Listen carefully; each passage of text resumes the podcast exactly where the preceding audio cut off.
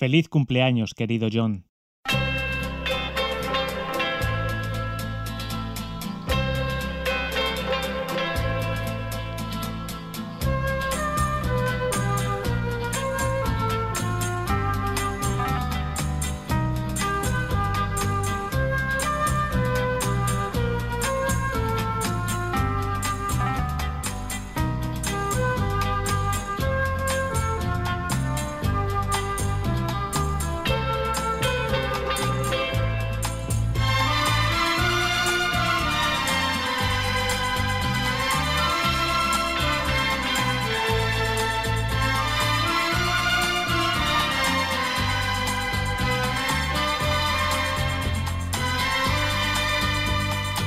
Sé que este episodio te pilla por sorpresa y es que quería que fuera así.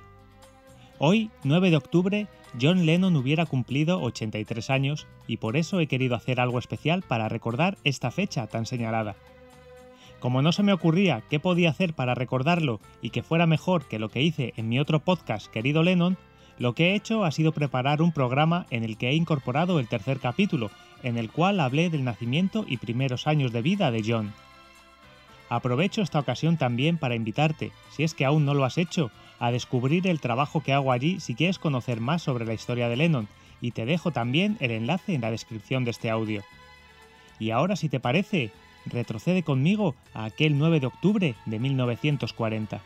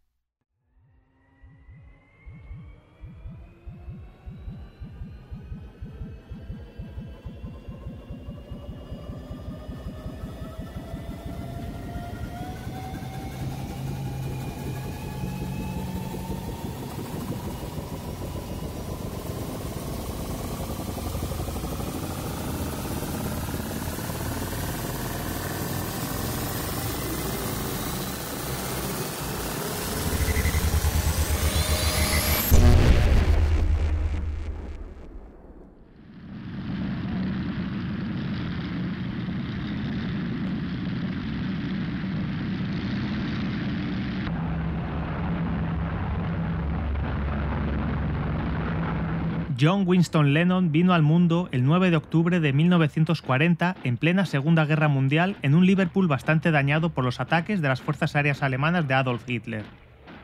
El hospital de maternidad de Oxford Street, donde nació, se alzaba sobre una colina en pleno centro de la ciudad. Más abajo se encontraban los muelles del puerto que sufrían con dureza el castigo de los bombardeos. Miles de personas perecieron en la ciudad, pero el bebé, fruto del matrimonio de Alfred Lennon y Julia Stanley, sobrevivió y llegó sano y salvo a su casa. Mimi, la hermana de Julia, siempre contaba que la llegada de la criatura estuvo marcada por un ataque nocturno especialmente feroz de la Luftwaffe, pero los registros del Comité de Vigilancia lo desmienten.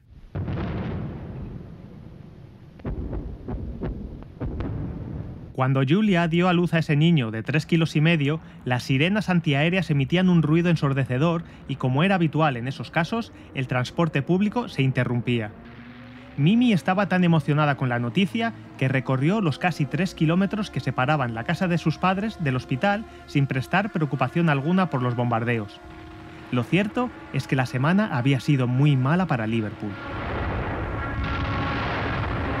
La noche del 7 al 8 de octubre habían caído bombas de gran fuerza explosiva en Stanley Road y en Grand Mersey Street, siendo esto el centro de la ciudad, y también en Litchfield Road y Glantey Road en Wavertree. En la noche siguiente hubo dos incursiones que afectaron a Everton Valley, Notting House, Mosley Hill y Mill Street la primera, y a la zona de Anfield la segunda. La noche del 11 al 12 hubo otras dos que afectaron considerablemente a varios muelles, vías del tren, almacenes y cuatro barcos. Pero la noche del 9 al 10, sorprendentemente la Luftwaffe no se acercó por allí. Julia decidió que el niño se llamaría John como homenaje al abuelo paterno y que era bastante común en la clase media inglesa. Debido al orgullo patriota que reinaba por aquel entonces, no hubo objeciones en la familia en que el segundo nombre escogido fuera Winston, en honor al primer ministro Winston Churchill. Alfred Lennon, que era marino, pasaba largas temporadas fuera de casa, pero ni los más hostiles de sus parientes políticos criticaban su empleo, ya que siempre que volvía venía cargado con un verdadero botín de las despensas de los barcos. En época de racionamiento, él traía mantequilla, carne y fruta fresca. Mientras estaba en la mar, mandaba programas de conciertos de a bordo en los que actuaba él, para que Julia se los enseñase a John, quien años después asociaría el nombre de su padre a un tema misterioso titulado Begin de Begin.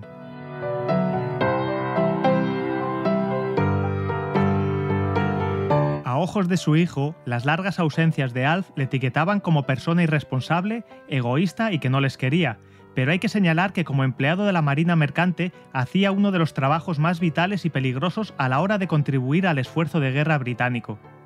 El 2 de febrero de 1943 dejaría su empleo como jefe de salón en el barco Moreton Bay y volvió a Liverpool.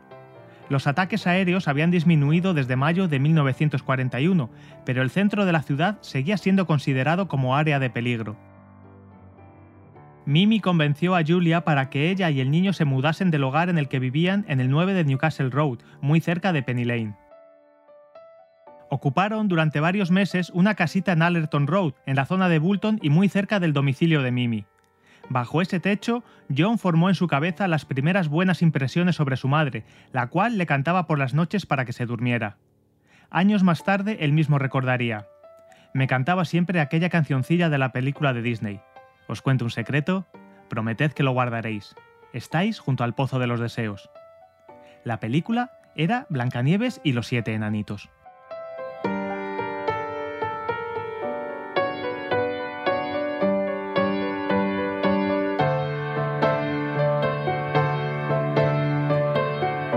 El cambio de domicilio fue la primera causa de tensión seria en el matrimonio, Alf estuvo una temporada en Liverpool, lo suficiente como para apuntarse a los trabajos de vigilante de incendios en los muelles de la ciudad. Esperaba que Bulton fuera un lugar de calma y tranquilidad, pero descubrió que Julia había cogido por costumbre visitar los pubs del barrio, beber un poco más de la cuenta y tontear con hombres sin compromiso mientras dejaba a John al cuidado de Mimi o de una vecina. La abuela materna de John, Annie Stanley, falleció en los primeros meses de 1943 y su marido, Pop Stanley, tenía pocas ganas de seguir viviendo él solo en el domicilio del 9 de Newcastle Road, así que cedió la casa a Julia y Alfred mientras él se trasladó a casa de unos parientes. Ese hogar de fachada roja sería la primera cosa que John recordase. Alf había comprobado que su hijo era un agudo observador en las navidades anteriores, cuando todos los grandes almacenes del centro de la ciudad se anunciaban con su propio Santa Claus. En aquel entonces, John preguntó a su padre, ¿cuántos Papá Noeles hay?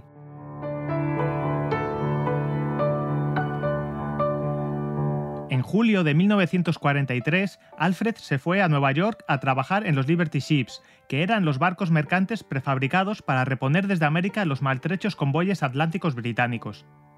Durante los 16 meses que estuvo ausente en un viaje que le llevó por medio mundo, estaría en dos prisiones, vio cómo su tarjeta de empleo cambiaba en su calificación desde muy buena hasta sin comentarios, y comprobó cómo su matrimonio se desmoronaba. En octubre de 1944, exhausto, muerto de hambre y solo con dos dólares en el bolsillo, se las arregló para volver a Inglaterra. Mientras, en Liverpool, la naviera había dejado de pagar a Julia sus devengos y ella no tenía ni idea de si Alf estaría vivo o muerto. Cuando éste volvió por casa, le comunicó que estaba embarazada de otro hombre, pero que no le había sido infiel, sino que la habían violado. Incluso le dio el nombre del susodicho, un soldado destinado en la península de Wirral, al otro lado del río Mersey. Alf se presentó ante el soldado y éste le dijo que no la había violado, que hubo consentimiento.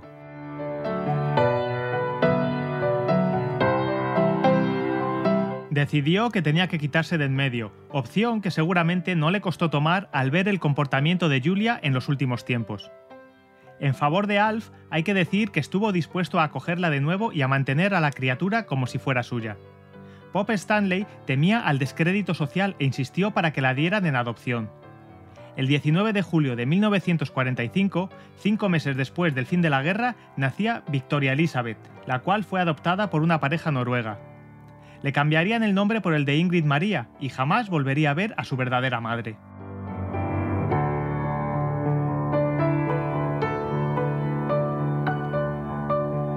Ante esta crisis, el joven John, de cuatro años, fue entregado al cuidado de la familia Lennon por primera y única vez, quedándose con Sidney, el hermano de Alf y su mujer Madge, durante ocho meses en Magul, un pueblo entre Liverpool y Southport. Estos le proporcionaron una vida estable y llena de cariño e incluso llegaron a pensar adoptarlo legalmente. Tenían tal confianza en que este fuera el desenlace que incluso inscribieron a John en la escuela primaria para que comenzase el curso en el otoño siguiente. Pero la situación cambió de una forma repentina. Alfred se presentó una noche sin previo aviso y anunció que se llevaba al pequeño. Con un matrimonio prácticamente roto, en 1946 volvió de otra travesía y se encontró a Julia liada abiertamente con un camarero llamado John Dickens, pero esta vez ya no estaba dispuesto a aceptar el comportamiento de su mujer, y en el hogar de Newcastle Road se produjo un fuerte altercado nocturno entre Alfred, Dickens, Julia y Pop Stanley, cuando Julia manifestó su intención de vivir con Dickens y llevarse al pequeño Lennon con ella.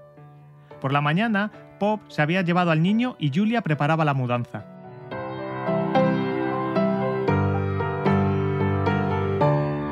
En abril de 1946, Alfred encontró plaza de camarero en el buque Queen Mary, que cubría la línea entre Southampton y Nueva York. A falta de una hora para zarpar, recibió una llamada de su cuñada Mimi Smith en la cual le instaba a regresar de inmediato a Liverpool.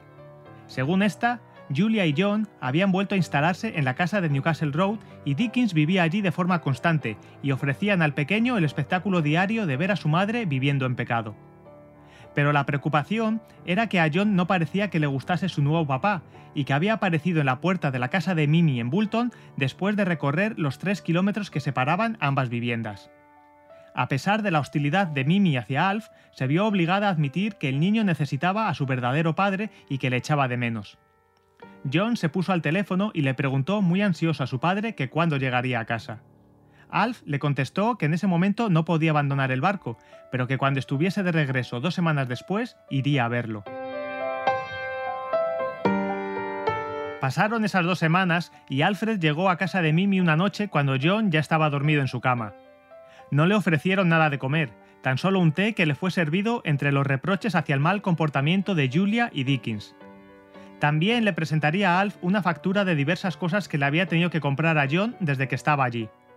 Este metió la mano en el bolsillo y le dio a Mimi 20 libras, y fue en ese momento cuando dice que decidió que no había otra alternativa más que la de llevarse a John con él a Blackpool, poniendo como excusa que se lo llevaba de compras o a ver a su abuela. Pasaría aquella noche en casa de Mimi y a la mañana siguiente fue despertado por un John entusiasmado, el cual daba brincos encima de él. Fue entonces cuando sugirió ir a pasar el día juntos y Mimi no se opuso al plan, pensando que la salida era para comprar ropa nueva al niño. Blackpool era el sitio escogido no solo por ser un destino de vacaciones especialmente atractivo para los niños, sino porque allí vivía un colega suyo, Billy Hall. Estaría allí escondido con John por tres semanas aproximadamente.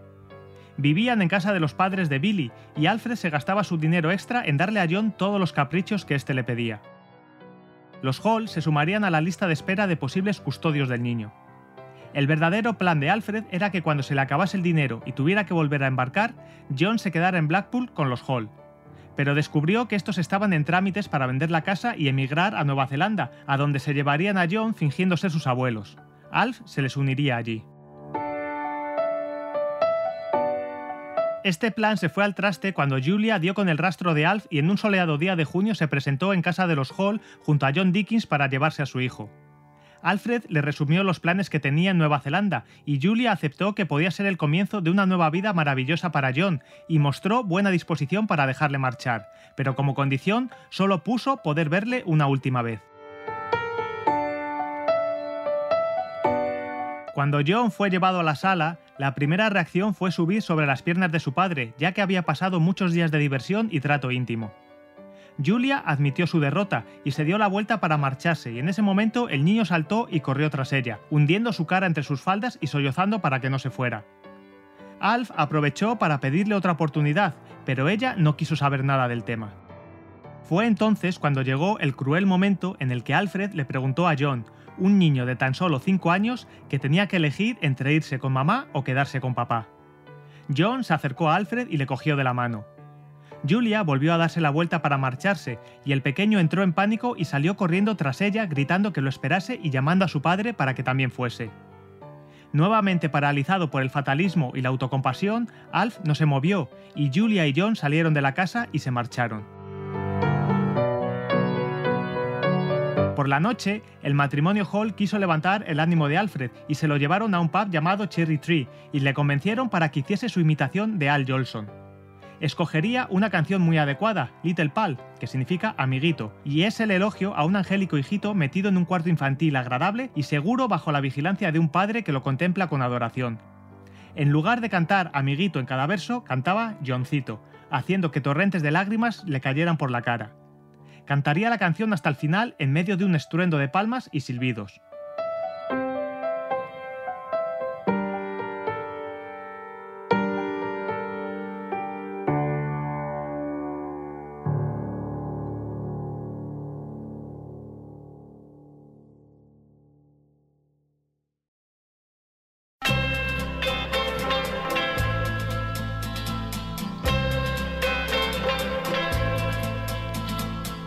Muchísimas gracias por haber escuchado este pequeño especial que he querido compartir contigo para celebrar el 83 cumpleaños de John Lennon y que espero que te haya gustado tanto que quieras descubrir mi otro podcast, querido Lennon. Te recuerdo que en la descripción tienes el enlace para poderlo seguir, así como otros tantos de interés como el de los premios de la audiencia de Evox para que votes por Strawberry Fields si te gusta lo que hago y crees que el podcast lo merece. Hoy no me voy a enrollar demasiado, porque en unas horas estará disponible el episodio 104 de Strawberry Fields y allí sí tendré mi ratito a solas contigo. Así que nuevamente, gracias por estar a mi lado y confiar en mi trabajo al frente de este podcast. Nos vemos de nuevo dentro de nada en Strawberry Fields, el podcast de los grandes Vitelmanos.